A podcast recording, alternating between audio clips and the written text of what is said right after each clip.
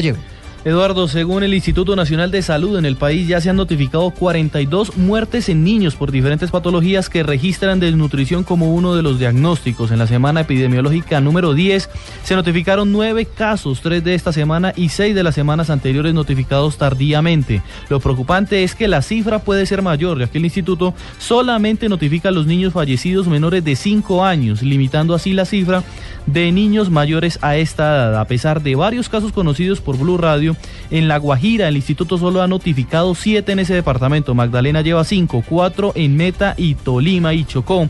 Cada uno con tres. Valle igual Bichada. David Gallego Trujillo, Blue Radio.